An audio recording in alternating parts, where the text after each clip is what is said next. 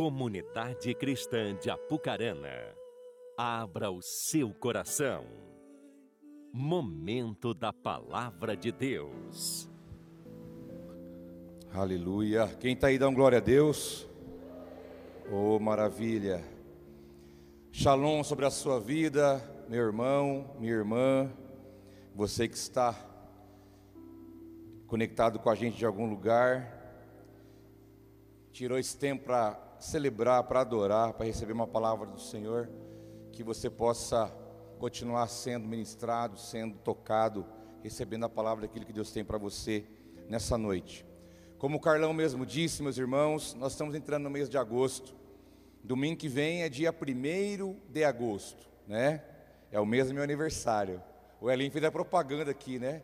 Mas segundo ele, vou deixar registrado aqui, inclusive. Segundo o Elinho, que se tirar o óculos, cai cinco anos. Será que é verdade? Deu diferença aí? Cinco a menos? Não? Deixa para lá. Quem estava vai saber, né? Esse mês é especial porque nós vamos celebrar o mês da família. Nós sempre celebramos ou em maio ou em agosto. E este ano vamos fazer no mês de agosto, né? Porque também tem o Dia dos Pais. É um mês que teremos cinco domingos, é um mês longo para todos nós, mas nós vamos aproveitar os domingos para ministrar a sua vida, a sua casa, a sua família, em todo sentido. Deus tem muitas palavras para liberar sobre nós nesse mês, muita coisa para falar com a gente, tem muito para realizar em nosso meio. Então, esse mês todo, vamos focar nesse tema família, tudo que a, palavra tem para nós, né? Vai ter o especial Dia dos Pais CCA Kids, vai ter uma rede de jovens voltado, vai ter um culto de casais. Sexta-feira agora eu estava ministrando em Rolândia, na IPI de lá, num culto de casais. Algumas pessoas achavam, acharam que foi aqui e mandaram mensagem, pastor, eu não eu não estou achando no YouTube. Falei, irmão, não é Apucarana, é aqui em Rolândia. Falei, fica tranquilo que em agosto a gente vai ter aí para vocês participarem. Né, então, nós vamos é, avisar a data, né, que já está prevista para o dia 14 de agosto a reunião culto de casais, CCA 15 Dia dos Pais, né? As palavras ministradas durante o mês. Vamos estar nos mobilizando para enfatizar essa área que é a área mais importante da nossa vida. É a área mais importante da nossa vida, é a nossa família. Além disso, nós vamos também desempenhar e desenvolver nas células um propósito voltado para as famílias. Então o que acontece? Nós vamos trabalhar no mês de agosto e setembro, né, que é um propósito que vai de sete semanas, sobre o tema família, que vocês já, já participaram, alguns de vocês, chamado Família Feliz. Então nós vamos ter nas células toda semana uma palavra direcionada para você poder receber para sua casa e para também abençoar alguém com essa palavra que vai ser ministrada. Então é um evento, na verdade, é um mover missionário, evangelístico, abençoador, que visa alcançar você, sua casa, mas também é um, é um instrumento que você pode usar para abençoar outras casas e outras pessoas, porque vai ser online, a célula ela está acontecendo de maneira online. Então é simples você mandar o link para alguém, famílias que você conhece, parentes, amigos, pessoas que trabalham com você, é fácil, faz uma mensagem padrão, convidando a pessoa, vamos ter uma reunião semanal para abençoar a sua família, compartilhar com você uma palavra.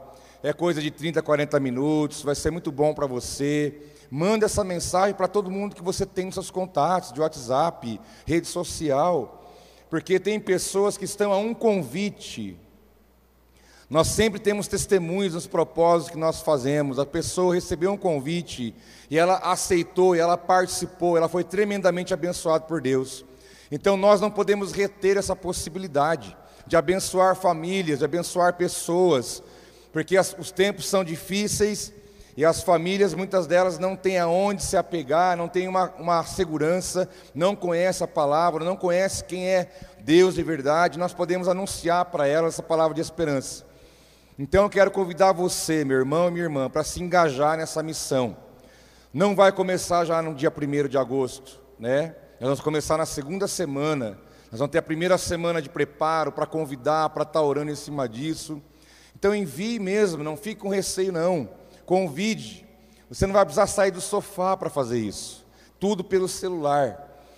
E você que muitas vezes está aqui hoje pensando, nossa, eu poderia abençoar pessoas através desse canal, desse, desse veículo.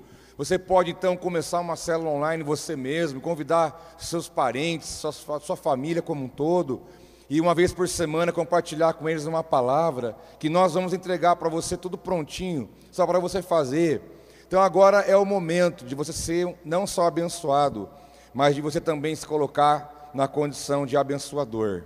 Tá certo? Então esse mês de agosto é o mês, vamos nos mover, vamos ser usados por Deus. Deixa Deus usar a sua vida. Vamos orar pelas nossas famílias, pelas famílias da cidade, pelas famílias que vão participar, porque através de uma pessoa, por exemplo, na minha casa, tudo começou pela minha mãe. É, cada um tem uma história aqui da sua família, né? De como começou o trabalhar de Deus. A minha mãe foi com muito custo, depois a minha irmã mais velha, e depois a minha irmã mais nova, e depois meu pai, e por último eu, né? E começou por alguém, alguém falou, alguém semeou, alguém falou alguma coisa, alguém plantou uma semente. Então nós temos que parar de colocar empecilho onde Deus não coloca. Nós temos que crer, ter ação, ter atitude, pregar a palavra em tempo e fora de tempo, e já que tem tudo organizado, já tem uma, algo acontecendo, é só você entrar no meio e fazer, e fazer parte disso. Deus venha nos abençoar, que seja um mês abençoadíssimo para todos nós, para minha casa, para a tua casa, para quem está nos ouvindo agora, aqui nas células, que todo lugar que essa palavra chegar, haja transformação, haja bênção, haja curas, libertações, haja mover de Deus. Você quer comigo? Louvado seja Deus, estamos juntos nessa, em nome de Jesus. Abra sua Bíblia comigo em Apocalipse. Eu quero compartilhar com você um texto. Irmãos, não esqueçam, domingo que vem é o culto da noite é 19, tá?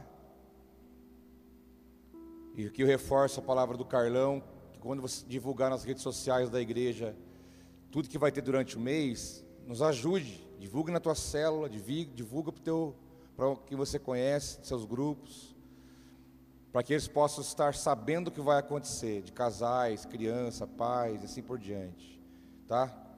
Contribui dessa maneira. Apocalipse capítulo 21, abra aí a Bíblia comigo.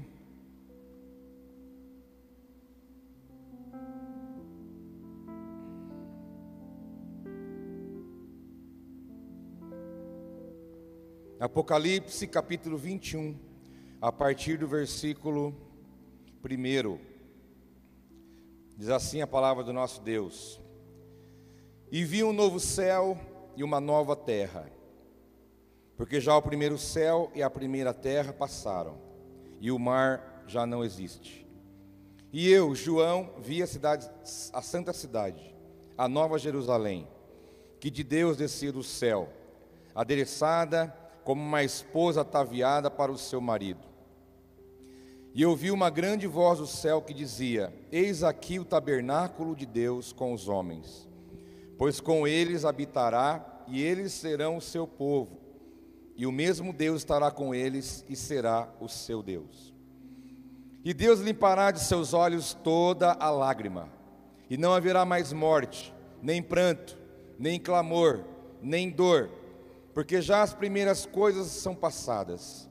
E o que estava sentado sobre o trono disse: Eis que faço novas todas as coisas. E disse-me: Escreve-me, porque essas palavras são verdadeiras e fiéis.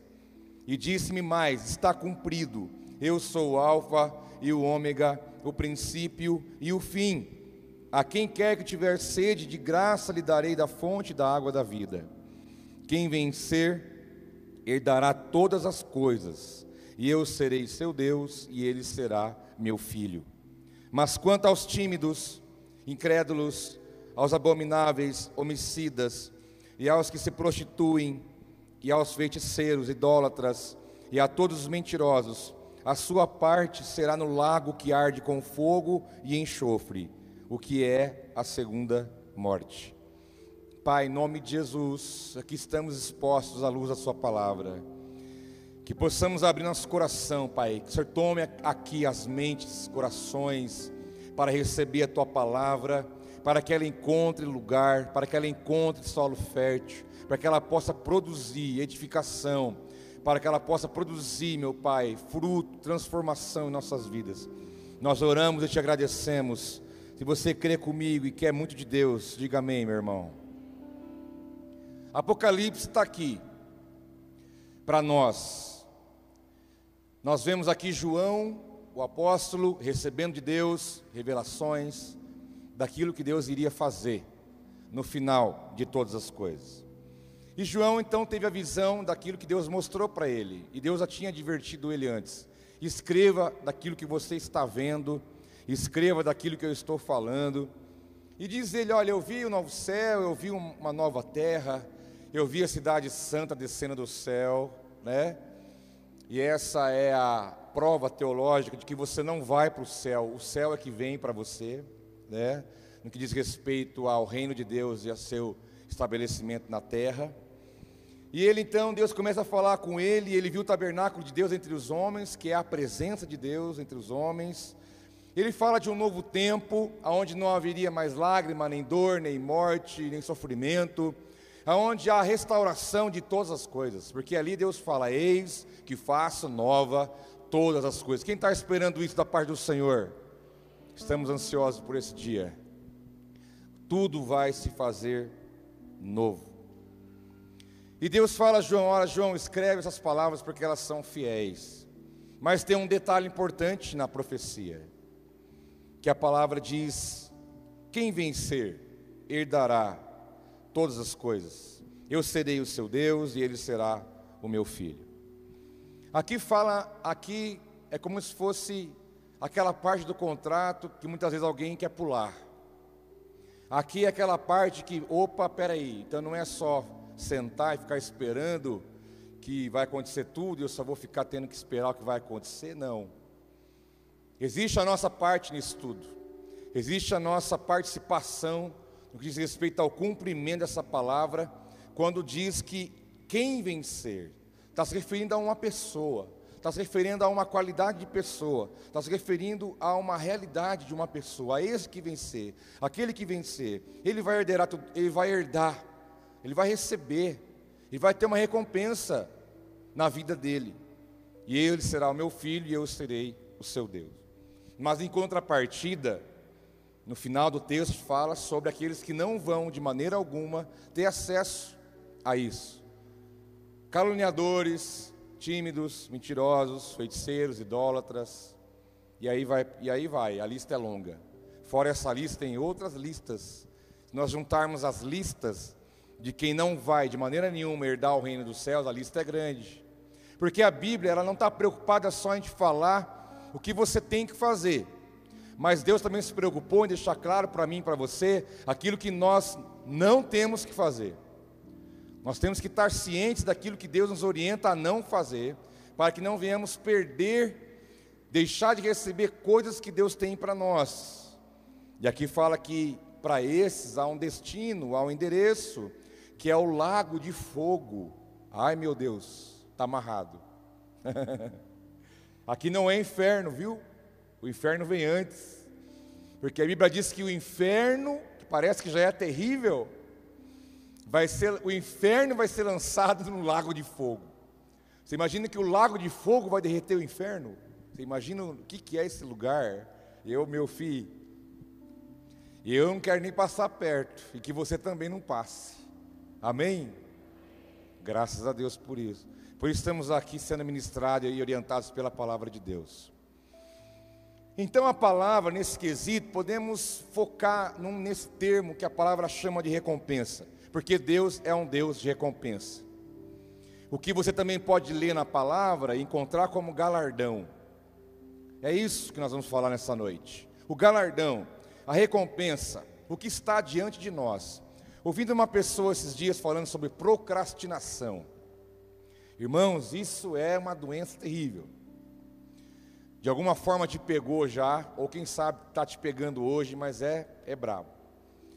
E essa pessoa estava dizendo que as pessoas que procrastinam sofrem demais, porque geram alto índice de ansiedade, frustração, e a pessoa se sente mal e ela fica para baixo. É aquela pessoa que, não, amanhã eu vou, amanhã eu vou começar.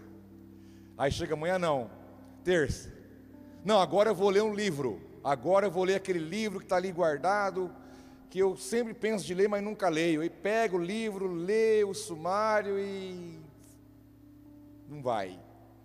Não, agora eu vou comer certo. Né? Porque comer bem não é comer muito. Eu achei interessante hoje isso.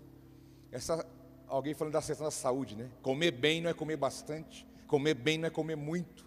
Comer bem é comer certo. Mas tem aquele dia que você fala, não, esse ano, olha, eu vou virar um chato. Mas não dá feriado 28 de janeiro, a vaca foi para o brejo.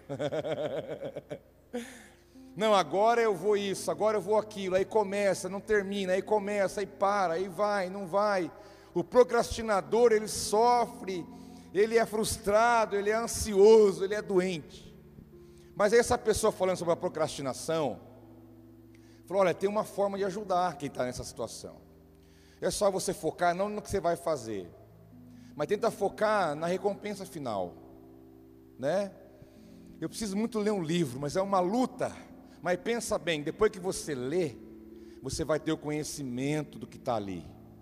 E esse conhecimento vai te ajudar a você viver melhor, desenvolver coisas, alcançar outras formas. Porque conhecimento nunca, conhecimento não pesa, não pesa.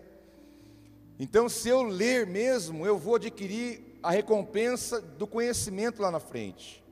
Se eu for para academia, se eu for fazer uma caminhada, né, se eu for fazer um exercício, seja o que for, é triste, é difícil estabelecer um novo hábito, mas eu tenho que pensar que no final vai me dar saúde, vai me dar mais circulação no sangue, vai liberar hormônios sobre meu corpo, vou me sentir melhor, vai ser uma higiene mental, vai produzir muito resultado para mim, muito fruto. Então eu tenho que pensar na, no, na recompensa que eu vou ter depois.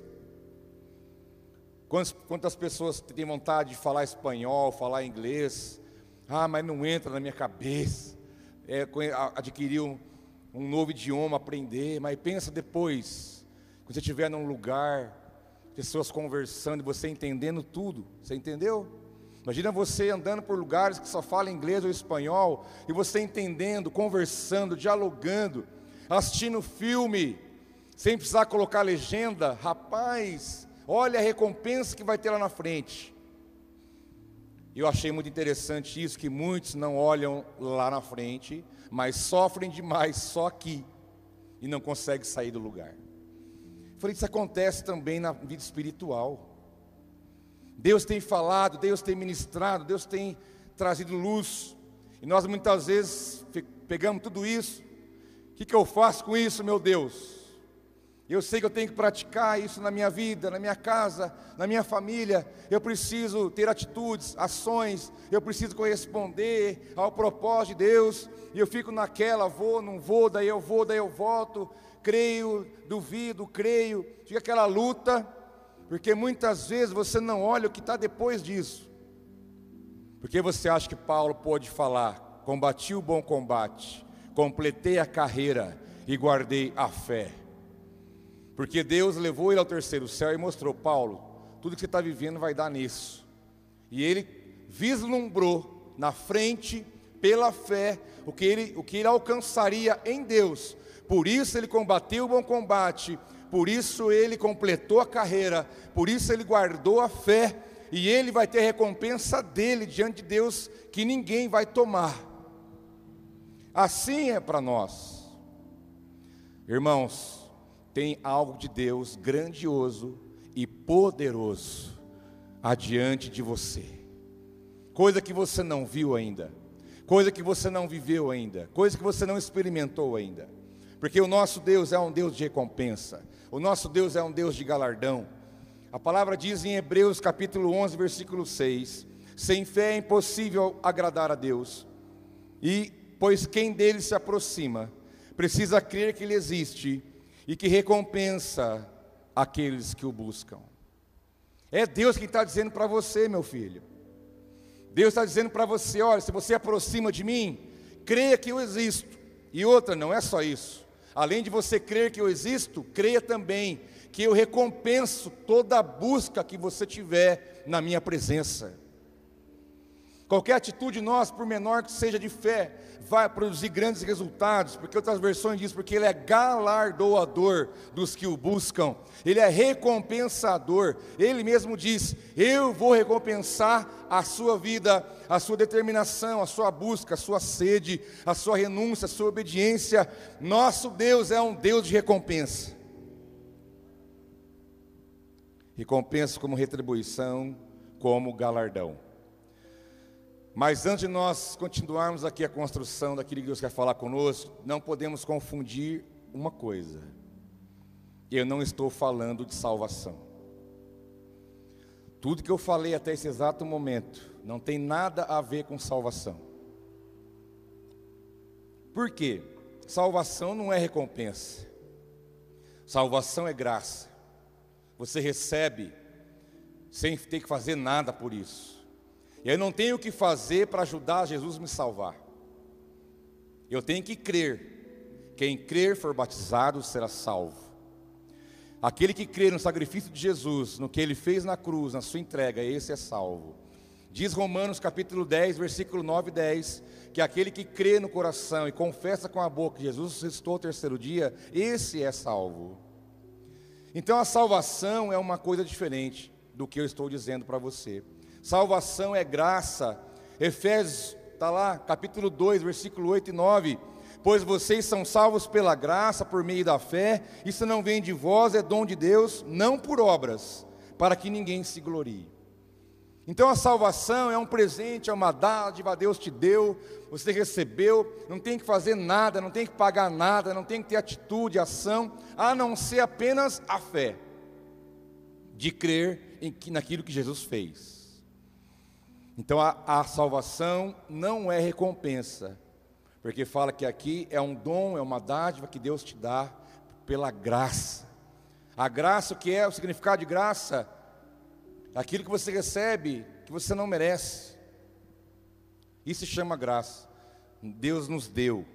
Salvação é de graça e é pela graça. Agora, do que eu estou dizendo sobre recompensa tem a ver com o reino de Deus, e isso é conquistado já é uma outra história. Salvação é o AEOU da carreira cristã. Salvação é o pré-escola, é a iniciação, onde você está ali porque Deus te trouxe para cá pela graça, e a partir dali você vai construir o teu galardão. É assim que a palavra trabalha. Reino, governar com Cristo, receber galardão, receber recompensa, tem a ver com a maneira como eu vivo, tem a ver com aquilo que eu faço, tem a ver com aquilo que eu deixo de fazer, tem a ver com o nível de obediência, de serviço, de renúncia, de caminhada, tem a ver com muitas coisas, porque vai resultar em algo lá na frente, porque a recompensa que vai vir para mim, para você, vai vir da parte de Deus. Porque o desejo de Deus, em primeiro lugar, é recompensar. Diz Tiago, capítulo 1, versículo 12: Feliz é o homem que persevera na aprovação, porque depois de aprovado, receberá a coroa da vida que Deus prometeu aos que o amam. Você ouviu aqui? Não chame de prova consequência de escolha errada, não é? Não chame de prova aquilo que você mesmo plantou. Não chame de prova resultado de uma vida desordenada.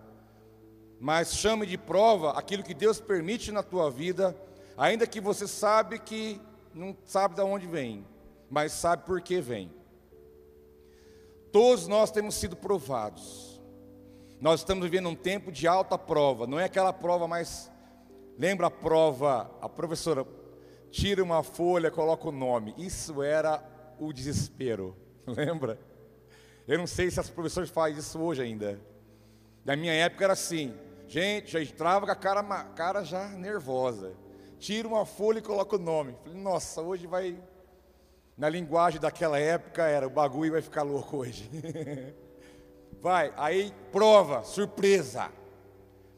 E para ajudar vinha aquela questão que todo mundo adora, uma questão só, dizendo: escreva tudo que você sabe sobre tal coisa.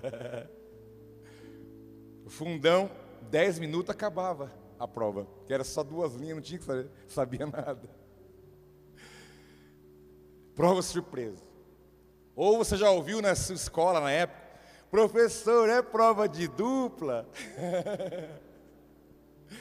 Ou aquela pergunta, professor, é prova de consulta? Quem já não passou por isso? Então essa prova aqui não é de dupla, não é de consulta, não é não. A prova que nós passamos é uma prova muito séria. Que temos passado de um tempo para cá. Nosso coração é provado, né? Nesses últimos tempos, nossa mente, pensamentos, sentimentos, motivações, o nosso amor, nossa dedicação, nosso caráter, nós temos passado por uma prova ferrenha, meu filho. Não podemos negar essa verdade. Nós temos sido provados por Deus, por uma boa causa. Mas a palavra ao mesmo tempo diz: ó, feliz é o homem, feliz não é só o homem, feliz é o homem, é a mulher, é o ser humano que persevera na provação. Ele vai, ele enfrenta, ele persevera, ele não para, ele não desiste, ele rasteja, mas ele não para. Porque a palavra diz que aquele que persevera, ele é considerado um homem bem-aventurado, uma mulher bem-aventurada, porque diz a palavra que o resultado disso é glorioso. Porque depois de ser aprovado pela perseverança, receberá a coroa da vida que Deus prometeu, é uma recompensa para quem? Para quem persevera e para quem é aprovado. Mas saiba, muitos são reprovados, infelizmente, porque ou reclama, ou murmura, ou pica o pé em tudo, não quer saber o que vai dar, se revolta, não entende, não busca Deus, para no meio do caminho, dá um tempo. Mas a palavra diz que aquele que persevera, Deus tem algo, Deus tem algo para você, meu irmão, que você tem perseverado. Você sabe os dias que você já passou. Você sabe que você já enfrentou. Você conhece bem a sua história. Você sabe como foi difícil certas coisas. Mas eu louvo Deus, eu louvo a Deus pela sua vida. Porque o fato de você estar exposto à palavra do Senhor é porque você tem perseverado. Mesmo se sentindo fraco, sentindo às vezes sem saber como que vai ser, sentindo às vezes coagido, sentindo às vezes até com medo. Mas saiba de uma coisa, a tua perseverança, ela tem produzido fruto e vai gerar mais fruto ainda na sua vida. Aquele que persevera é feliz, é aprovado, vai receber a coroa da vida seria o troféu que você vai receber de Deus quando chegar no seu reino. Porque filho de rei são príncipes e princesas. É o que te espera. Para que serve coroa? Coroa simboliza muita coisa. E tem uma preparada para você, com o seu nome. E ninguém que vai te dar, não. Não é alguém que fala, pega aí, não. Não vai ter uma caixa de papelão cheia de coroa, vai, pega, pega, pega. Não. Ele, Ele, Ele fala, eu prometi para aqueles que me amam, eu vou dar a coroa da vida para cada um deles. Nós não podemos ficar somente com nossos olhos aqui, ó, muito perto, olhando hoje, amanhã, mês que vem, final do ano. Isso é um olhar limitado. Nós temos que pedir para que o Espírito Santo eleve nossos olhos para ver muito mais adiante, coisas que estão além dessa própria vida, porque Deus disse em Eclesiastes que Deus plantou a eternidade no coração do homem. Tem coisa que você vai viver aqui, mas tem coisa que você vai viver só lá com Deus. Você tem que olhar muito mais adiante para contemplar as grandezas que nós chamamos de verdades espirituais. Mas a palavra também diz em Apocalipse capítulo 2, versículo 7: Aquele que tem ouvidos para, o, para aquele que tem ouvidos, ouça o que o Espírito diz às igrejas. Ao vencedor darei o direito de comer da árvore da vida, que está no paraíso de Deus. Que experiência será essa? Comer, aquele que tem ouvido para ouvir, Está muito claro que tem ouvido que não ouve. Mas aqui diz: aquele que tem ouvidos para ouvir, a, a, a audição das coisas espirituais. Ouça que o Espírito diz ao vencedor, a esse, diz a palavra, eu darei o direito de comer da árvore da vida, que está no paraíso de Deus. É a mesma árvore que Adão comeu. É a mesma. É a mesma árvore que Adão comia e que mantinha ele pleno em Deus e eterno. Lá no jardim que Deus fez, colocou no Éden, nas divisas do rio Eufrates, Pison, Gion, ali estava o jardim, as fronteiras e o jardim estava ali. Tigre, Eufrates, Gion, Pison. Eram as quatro fronteiras do jardim. Deus pegou uma árvore e colocou ali, chamada árvore da vida. Deus colocou uma outra árvore ali também, chamada árvore do conhecimento do bem e do mal. Duas árvores estavam ali. Da árvore da vida, Adão comia, porque era a árvore que dava para ele a plenitude, a ligação em Deus. Mas Deus falou: dessa aqui tudo bem, Adão, mas daquela ali, homem e mulher, não comam daquele fruto, porque o dia que vocês comerem, vai, vai dá problema. E só que você sabe muito bem a história: Adão e Eva, os dois, não tem mais culpado, menos culpado, os dois. Os dois representam todos nós. Comeram da árvore que não deveriam comer. O que aconteceu nesse exato momento? Se você ler lá em Gênesis, quando eles comem da árvore do conhecimento do bem e do mal, os olhos deles se abrem para o mal, para a malícia, para o pecado e ele se esconde, e Deus, nesse exato momento, destaca os anjos, e diz ao anjo: Vai lá e cerca a árvore da vida, porque eles não podem mais tocar nessa árvore.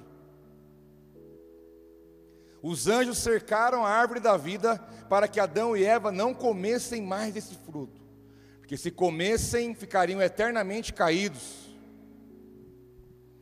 E essa mesma árvore que os anjos cercaram lá, é a mesma árvore que vai estar lá no reino de Deus, o qual ele mesmo diz que aquele que vencer vai provar desse fruto.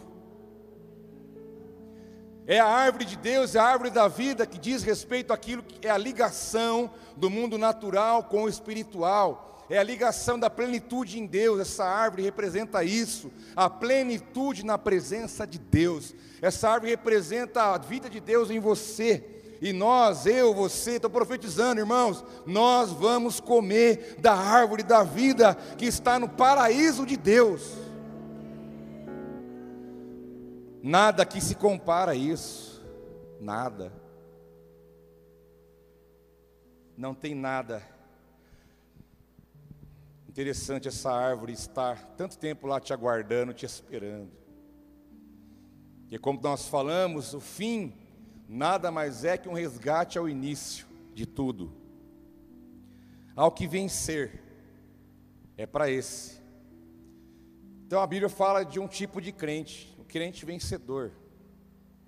E se a Bíblia fala que tem o crente vencedor, existe, subentende que, tá, que tem o crente derrotado. Nós é que decidimos que tipo de crente, que tipo de filho de Deus nós somos. Se você olhar um pouquinho para trás só, a sua caminhada é de, é de quem? De um crente vencedor ou de um crente derrotado? Aonde está suas áreas de fragilidade? Aonde está aquilo que te tenta tirar da presença de Deus? Que nada pode nos tirar, nos, nos impedir do amor, a não ser o pecado. Não que Deus deixe de nos amar, mas nós criamos uma barreira entre nós e Ele como diz Isaías, as vossas iniquidades faz separação entre vós e Deus, ao ponto de ele não ouvir a sua voz. Nada pode nos separar do amor de Deus, mas o pecado nos tira daquilo que Deus tem para nós. E o pecado é uma realidade no crente derrotado, que o crente vencedor, ele ele vai lutando, ele vai vencendo, ele é inconformado de natureza. Ele é inconformado. Ele não aceita ficar patinando em certas coisas. Eu estou falando não é de salvação, você já está salvo, filho. Você já está salvo, ninguém vai tirar isso de você. Estou falando de recompensa, daquilo que você vai receber de Deus, que é totalmente diferente. Ao vencedor vai comer da árvore da vida. Ao vencedor escreverei o nome no livro da vida. Ao vencedor vai estar no meu paraíso. Ao vencedor. Então, quais são as qualidades, características de um crente vencedor? É aquele que vai transformando, como diz a palavra, dia após dia, assim como o sol vai nascendo, a aurora vai nascendo, vai clareando o dia, assim também a nossa vida, dia após dia, vamos caminhando, transformando, vencendo, amadurecendo, mas nós vamos conquistando coisas novas em Deus para as nossas vidas. O crente derrotado, geralmente, ele tem práticas. É aquele que pensa assim: ah, uma mentirinha só não dá nada. Bobeira. É só uma mentirinha, né? Fala que eu não tô. Ah, não dá nada. É só uma mentirinha. É só uma olhadinha. Um pouquinho só não faz mal. Nessa, um abismo vai chamar outro abismo. Ah, falar um palavrão, escapa, né? Fazer o quê? Escapa. Mas vai chegar gente lá que não escapou. Enquanto derrotado quer justificar, ah, Senhor, o Senhor sabe, né? Escapa. Vai chegar gente lá que conseguiu não escapar, que refreou a sua língua, que mudou o seu vocabulário. Então, o crente derrotado não vai ter argumento para falar: Jesus, o senhor sabe, não tem jeito, é a minha fraqueza, né? O senhor entende como é que é. Deus entende que nós somos fracos, limitados, mas Ele entende que se nós dependermos dEle, tivermos atitudes, nós podemos ser transformados. O crente derrotado é que tem mania de falar, boca aberta, fala de tudo e de todos, não pensa duas vezes, vai vivendo de qualquer maneira, esse é o crente derrotado, ele não vence. Ele não vence quem? Ele não vence o pecado, ele não vence ele mesmo, ele não vence nada. Não vence. Ele não tem testemunho de vencer nada. Sempre igual, do mesmo jeito ou pior não há um testemunho, não há um crescimento, não há um testemunho de maturidade, não há um testemunho de experiência, não tem testemunho, não tem nada para contar, é, é o que nós chamamos de morno há um tempo atrás. O crente derrotado, ele mente, ele engana, ele finge, ele tem hipocrisia, ele tem tipo de crente, engana bem a, a alguém, mas menos a Deus é alguém que tem práticas erradas, que não pensa duas vezes para fazer o que Deus não quer e não está nem aí para isso. Chega à noite, ai Deus, perdoa meus pecados, nem fala que pecado que é. E no outro dia está lá de novo fazendo tudo aquilo, e dia após dia, dia após dia. Porque ele sempre está derrotado. Derrotado hoje, derrotado amanhã, depois de amanhã. É um desperdício é alguém que poderia estar cheio do Espírito Santo, é alguém que poderia estar fazendo a diferença, é alguém que poderia ser um testemunho para a glória de Deus, é alguém que poderia ser usado por Deus, mas porque escolheu uma caminhada de derrota, não alcança nada, nem mesmo vai alcançar as promessas e as recompensas de Deus. Está salvo, está salvo, mas eu estou falando de outra coisa. Estou falando de coisa mais profunda, estou falando de feijoada, está entendendo? Estou falando de reino de Deus, estou falando de revelações mais profundas que Deus tem para nós. O crente vencedor é um crente diferente, tem luta igual, tem desafio igual, tem área de fraqueza igual, tem fragilidade igual, mas a postura é outra. Ele tem temor.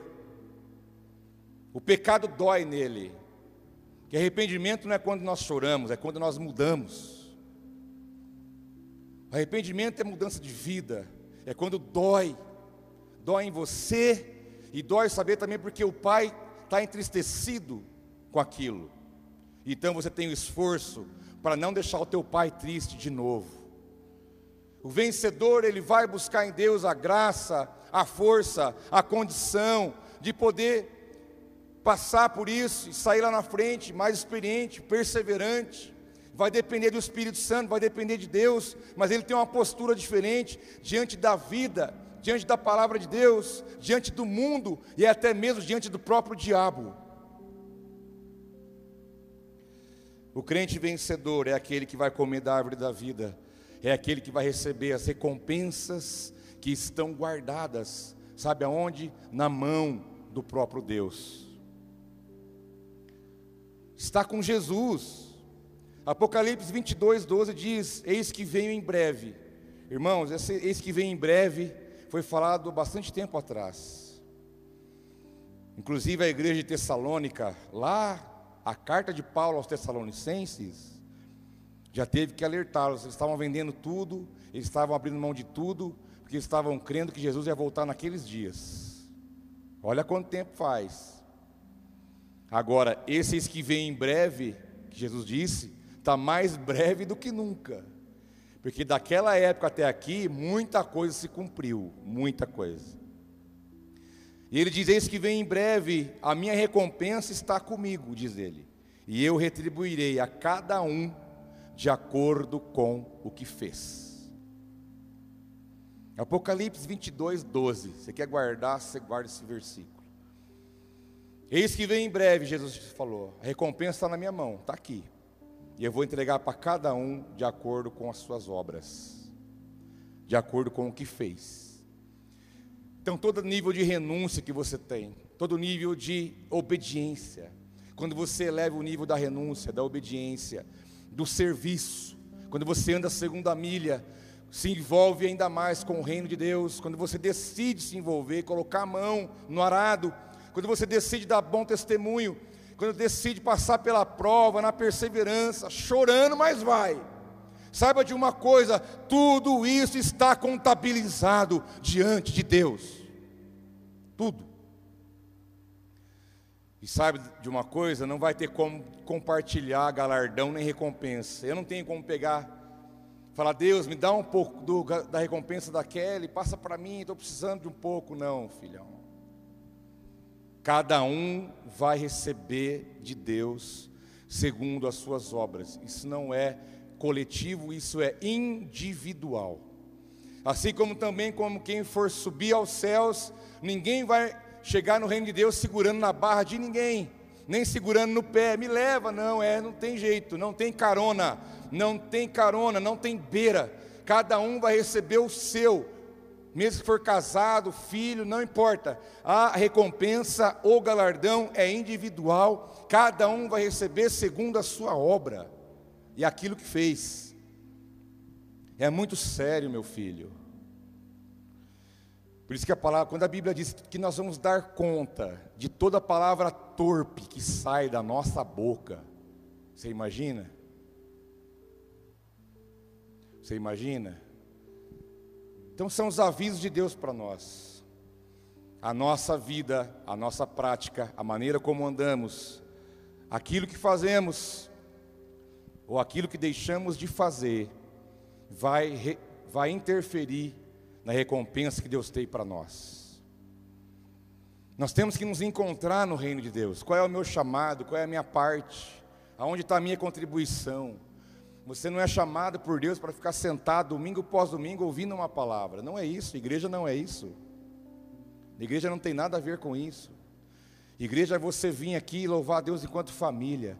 Mas quando saímos por essas portas, cada um sabe quem é no reino, qual é a tua parte, qual é a tua contribuição, aonde eu sirvo, aonde eu faço. Eu quero me envolver, eu quero abençoar, eu quero ser um canal, eu quero, eu quero construir o meu galardão eu quero construir minha recompensa. Quando eu chegar lá, Ele vai me dar. E saiba de uma coisa: Deus é justo, não vai ficar devendo nada para ninguém. Recompensa, não precisa pedir. Você cantou aqui, eu não quero, como é que é? Eu não vou, né? Mais ou menos isso. Aí o final é não vou pedir nada. Recompensa você não pede, você recebe daquilo que você mesmo já fez antes. Recompensa você não pede, porque você sabe daquilo que você plantou, daquilo que você fez, e o reino de Deus é isso. Então imagine que um dia todos nós vamos chegar diante de Deus, todos. Não sei se vai ser uma fila comprida, se vai ser uma fila horizontal. Não sei se vai ter o telão, o tão temido telão, né? Você já ouviu isso de alguém? Irmão, você vai chegar no céu, vai ter um telão. Sua vida inteira vai passar lá. já ouviu isso? Eu creio que não tem isso. Deus não vai expor ninguém, não vai. É você e ele. Não precisa mostrar para os outros. Mas você vai receber dele. Aí você vai ouvir lá a chamada. Célia. Aí você vai, pois não, senhor. Chegar de joelho, lógico, né? Está aqui, minha filha, levante, dá um abraço aqui. Entra no gozo do teu Senhor, entra, recebe, aproveita. Quantas coisas você passou lá embaixo, minha filha? Olha onde você está aqui agora. Vai, dá um abraço aqui logo. Eu te esperei, eu te ajudei. Viu, Célia? Você não chegou aqui sozinha, não, viu, Célia? Se eu não te ajudasse, você não ia chegar. Você chegou porque eu te salvei. Mas sabe, Célia, um exemplo fictício, tá, irmãos? Célia, você me serviu, você você tem obra. Então, porque você tem obra, eu tenho que cumprir a minha justiça. E está aqui a tua parte. Essa é a sua parte. Todos nós vamos passar por isso. E se não tiver obra nenhuma? Senhorio meu, Não sei. Tem nada com seu nome aqui. Filho, você já fica feliz de você estar aqui, você está salvo. Mas, um exemplo. Por isso que a palavra diz que as vestes brancas de Apocalipse diz respeito às obras, o que nós fazemos e também o que nós deixamos de fazer. O evangelho contemplativo, ele é uma utopia, ele é um mantra gospel. O evangelho contemplativo é um mantra evangélico. Fica só com a mão levantada, ai Senhor, a glória, aleluia. Fica a vida inteira aqui fazendo isso. Não é isso que Deus quer. Ele quer que você o adore, Ele quer que você o glorifique, Ele quer que você o ame, Ele quer que você esteja na presença dEle, sim, mas isso tem que ser traduzido em alguma coisa, tem que gerar alguma coisa, o fruto. Jesus olhou a figueira e procurou um fruto nela e não achou. A figueira não é só Israel, a figueira também é a igreja. Jesus olhou, ele não só olhou a figueira, diz a palavra, mas ele procurou um fruto nela. Isso é muito sério. Você está ouvindo essa verdade, ela tem que tremer, mexer em você por dentro. Você não pode ser nunca mais o mesmo depois de ser relembrado dessas verdades. A nossa vida não pode ser a mesma. Essa caminhada tem que ser transformada como igreja que contempla, que adora, que é apaixonada por Jesus, mas pergunta para ele aonde está a minha, aonde o Senhor quer me usar, o que, que eu faço para contribuir na, no, na, no, na implantação desse reino na terra. Isso é recompensa. Isso é recompensa. Além de algumas coisas de práticas espirituais, a gente caminhar para encerrar. O sermão mais famoso de todos, que é o Sermão do Monte, as bem-aventuranças, que Jesus pregou, diz em Mateus 5, 11, 12: Bem-aventurados serão vocês quando por minha causa os insultarem, perseguirem, levantarem todo tipo de calúnia contra vocês.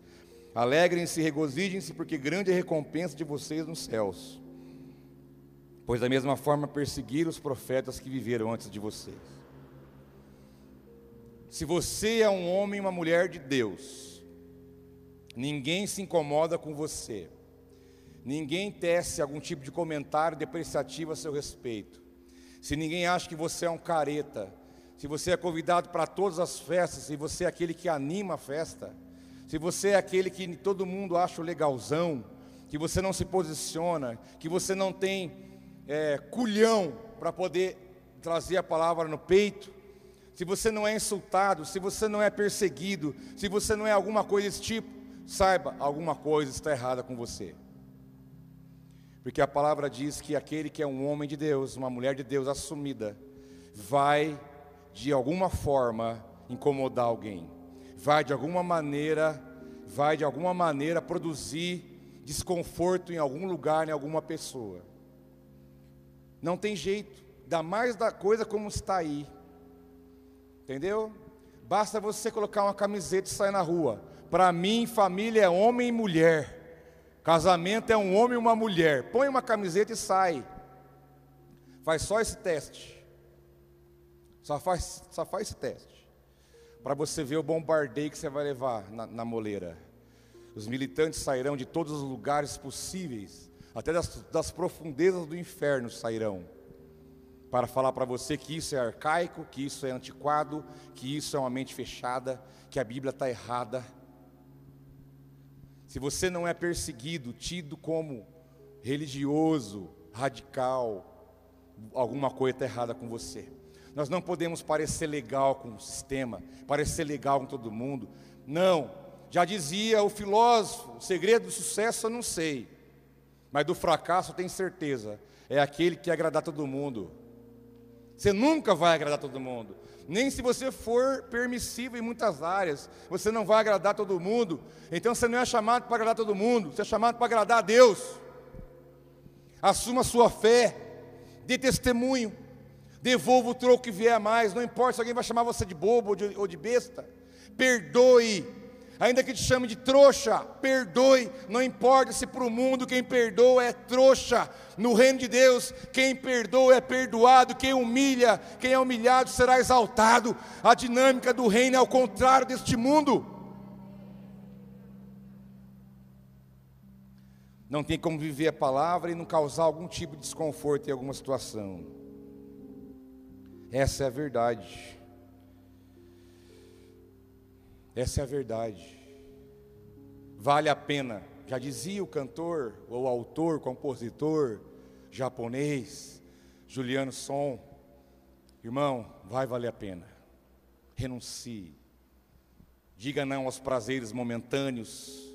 Diga não às propostas que vão te tirar da presença de Deus. Vale a pena você ter uma vida de oração. A palavra diz que em Mateus 6,6 que aquele que ora no quarto secreto, o Pai que ouve em secreto recompensará. Uma vida de oração traz recompensa. Uma vida de jejum traz recompensa. A palavra diz Mateus 6,17 que ao você jejuar, o Pai que te vê em secreto vai te recompensar. Então a oração, o jejum, a busca, a obediência traz recompensas espirituais poderosas para nós.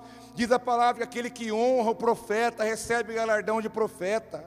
Aquele que recebe o justo na qualidade de justo, recebe galardão de justo. Aquele que honra, aquele que sabe, aquele que reconhece, porque você acha que no Brasil é um alto índice de morte precoce, jovens morrem, acidente de carro, morre de doença, morre de coisa. O Brasil é marcado por um alto índice de morte de jovens, porque os jovens não honram os pais. Os jovens desobedecem o pai na cara dura. E a palavra diz que quem vai viver bastante, quem é? Diz a palavra: honra o teu pai e a mãe, para que te vá bem, e o Senhor prolonga os seus dias na terra. Com a Bíblia não se brinca. Filho que não honra o pai e a mãe está com os dias encurtados. Provérbios diz que o homem violento vive menos tempo na terra. E você vê o que acontece, a palavra se cumpre. São princípios valorosos da parte de Deus. Aquele que honra recebe a recompensa da honra.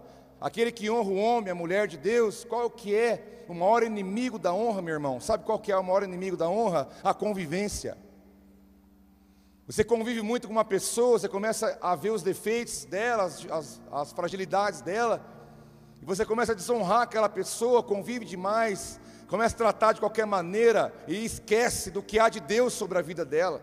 Seja uma figura religiosa, um pastor, um padre, um político, um professor, um policial, seja quem for, quem é digno de honra, tem que receber a honra devida, não importa. Mas quando você convive mais muito com alguém, a convivência é o caminho da desonra. Por isso que maridos desonram esposa, esposa desonra marido, convive muito, conhece as falhas, mas não entra por esse caminho. Honra quem lhe é devida. Maridos honrem a esposa, esposa honrem marido, filhos honrem os pais e nós todos honramos aqueles que são dignos de honra, autoridades, figuras, homens e mulheres de Deus que o Senhor colocou na nossa vida, porque aquele que recebe um profeta na qualidade de profeta, recebe recompensa de profeta. A Bíblia é muito séria e muito e muito completa em tudo que você pode imaginar. Mas eu quero encerrar com uma pergunta dos discípulos. Sabe por quê? Nós estamos aí na presença de Deus, caminhando, batalhando, vencendo, chora, dá risada, rasteja e vai. Entendeu? E alguns pensam: onde vai dar isso, meu Deus? Onde vai dar tudo isso? O que será que o que vai dar essa história toda? Essa pergunta é muito comum porque surgiu no coração dos discípulos. Pedro chegou para Jesus e disse, Mateus 19, 27. Pedro, tomando a palavra, disse: Eis que nós deixamos tudo e te seguimos. O que vamos receber? Pedro era... Pedro é Pedro, né? Pedro é Pedro e dispensa comentário. Jesus, é o seguinte, eu abri mão da, dos meus barcos, eu abri mão da minha empresa de pesca, eu abri mão das redes, deixei minha mulher lá esperando, minha família, minha sogra está lá, o senhor já curou ela, graças a Deus por isso. Eu abri mão de tudo. Agora me diga uma coisa, Jesus, me responda essa pergunta: o que que eu vou ganhar com isso? Graças a Deus que Pedro perguntou isso aqui, porque dá um alívio para nós, né? Que em algum momento nós também já pensamos ou perguntamos esse tipo de coisa. Jesus disse-lhes, dois pontos. Em verdade vos digo, que vós que me seguistes, quando na regeneração o Filho do Homem se assentar no trono da sua glória, também vós assentareis sobre os doze tronos para julgar as doze tribos de Israel. Opa, Jesus respondeu para Pedro e os discípulos: falou, vocês que estão me seguindo, os doze aí, menos Judas, né, que perdeu a oportunidade. Vocês vão sentar comigo no trono, lá no reino. Vocês vão julgar as nações comigo e as tribos também comigo. Vocês vão governar comigo. Beleza? Aí você poderia pensar, e eu? e eu? Né? Quando eu vejo o pessoal postando fotos, churrasco e festa e comida e a foto dos pratos, só para lombrigas mexer. E às vezes eu comento lá embaixo, e eu?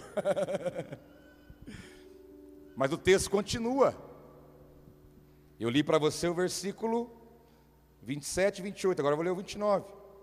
E ele, Jesus, continua dizendo: E, e todo aquele que tiver deixado casa, irmãos, irmãs, pai, mãe, mulher, filhos, terras, por amor do meu nome, receberá cem vezes mais e herderá, e herdará a vida eterna. Todos nós passamos por isso aqui. E alguma, alguma coisa você renunciou para assumir uma caminhada com Jesus. Alguma coisa você teve que abrir mão, teve que renunciar, teve que perseverar. Teve situações que nós vivemos aqui entre nós que o pai falou para a filha: Ó, se você for para a igreja e quiser buscar Jesus, você vai embora dessa casa. Quer conta o final da história? Ela não abandonou a Jesus, foi mandado fora de casa e hoje ela cuida do seu pai, demonstrando por ele o amor de Deus. Então, para nós, você vai receber cem vezes mais de tudo que você abriu mão ou renunciou por amor a Deus, além de herdar a vida eterna. E eu concluo de verdade agora com o último versículo sobre com relação às coisas espirituais e terrenas. Quando eu disse que Deus vai ampliar nossa visão, olhar um pouco mais adiante. Sabe quando você está no litoral, no mar, você olha o mar longe? Diz os estudiosos que você consegue enxergar só 12 quilômetros para frente, linha reta. A hora que você parece que o mar acaba lá e, e desce, né? Parece que ele, ele desce, né? Se você for até lá, onde ele, lá você vai ver mais 12 e assim por diante. A nossa visão ela tem um limite daquilo que você acredita, daquilo que você crê, daquilo que você entende que pode receber da parte de Deus. Mas o Senhor hoje vai ampliar a tua visão. Deus hoje vai fazer você ver além do que você está vendo aqui na terra somente, além do que você está vendo ao teu redor. Deus vai te fazer entender que nenhuma recompensa será retida, porque hoje nós, movidos pela palavra, nós vamos receber tudo que é nosso da parte de Deus. E Paulo fala aos Coríntios, capítulo 15, versículo 19: Ora, se a nossa esperança em Cristo se restringe apenas a esta vida, somos os mais miseráveis de todos os seres humanos. É o que Deus disse para mim e para você. Se a nossa esperança, se a nossa visão, se a minha recompensa está baseada só nas coisas desta vida, eu sou um miserável. É a prova de que o que Deus tem para nós é muito mais do que tudo isso. Vai muito além de tudo isso. São as recompensas espirituais que nós já vivemos o hoje, temos muito, recebemos muito, mas Deus tem muito mais e vai valer a pena você continuar crendo nas promessas. Continue construindo a sua recompensa. Eu estou construindo a minha, construa a sua, e juntos construiremos algo muito grande para a glória do nome do nosso Deus. Vamos ficar em pé, eu quero orar com você.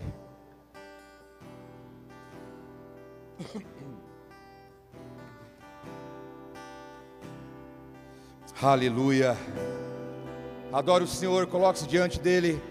Vou te dar um minutinho para você se colocar diante dEle, tomar os seus posicionamentos. E aí eu vou orar com, com você.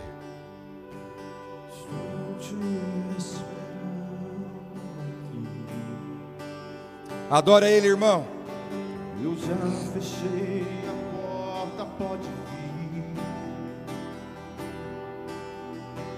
Estou te esperando para fazer o que tens que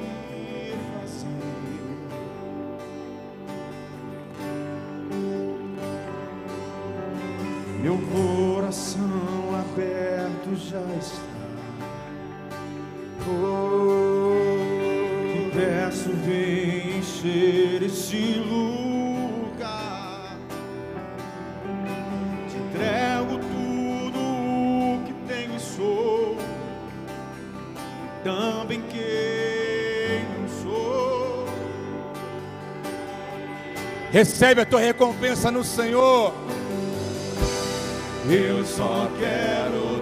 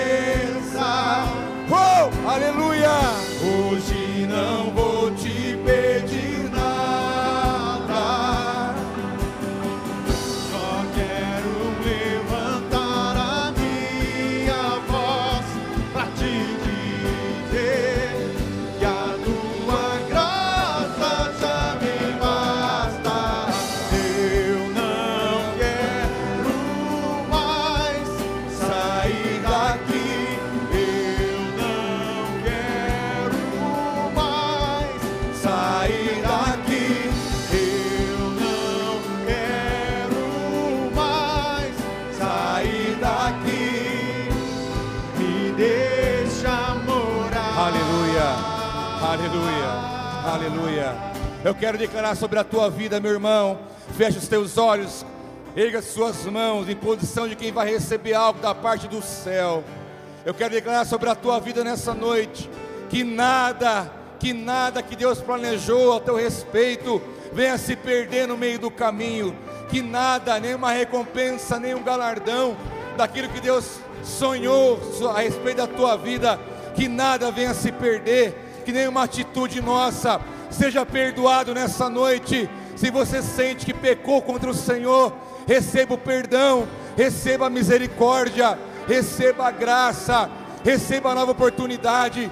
Deus não desistiu de você, Deus não desistiu de nós. E você continua uma caminhada, uma caminhada de vitória, um crente vencedor, um crente que vai herdar as riquezas do céu, um crente que vence o mundo, vence o pecado, vence a tentação, um crente que vence a carne, um crente que glorifica a Deus, que os céus se abram sobre a tua vida e que venha sobre ti as recompensas do reino de Deus sobre a tua vida, em nome de Jesus.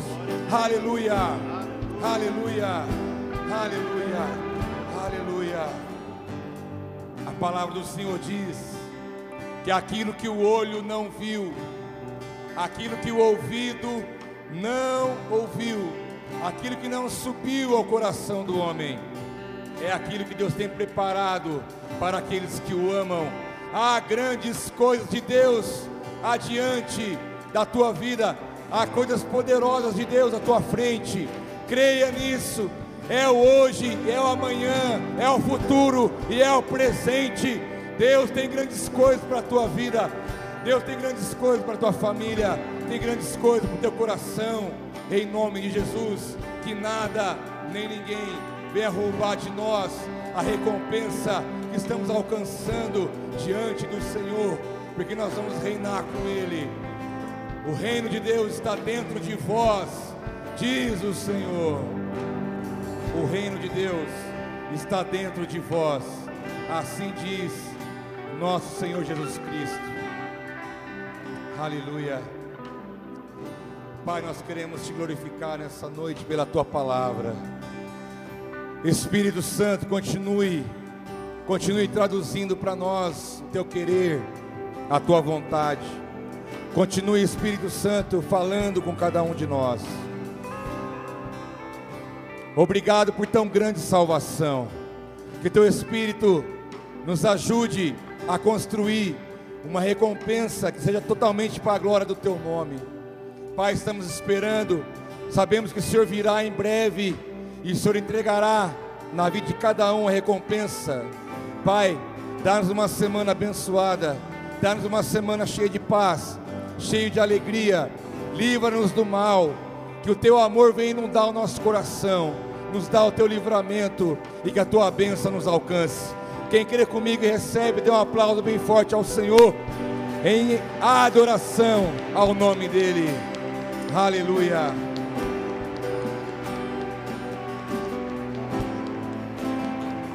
Aleluia. Aleluia. Aleluia. Crente é contigo. Vai. Deus é contigo. Vá, vença cada dia. Porque você em Cristo, você é mais do que vencedor. Sintam-se abraçados todos. Deus abençoe e te guarde. Boa semana. Shalom para você. Shalom.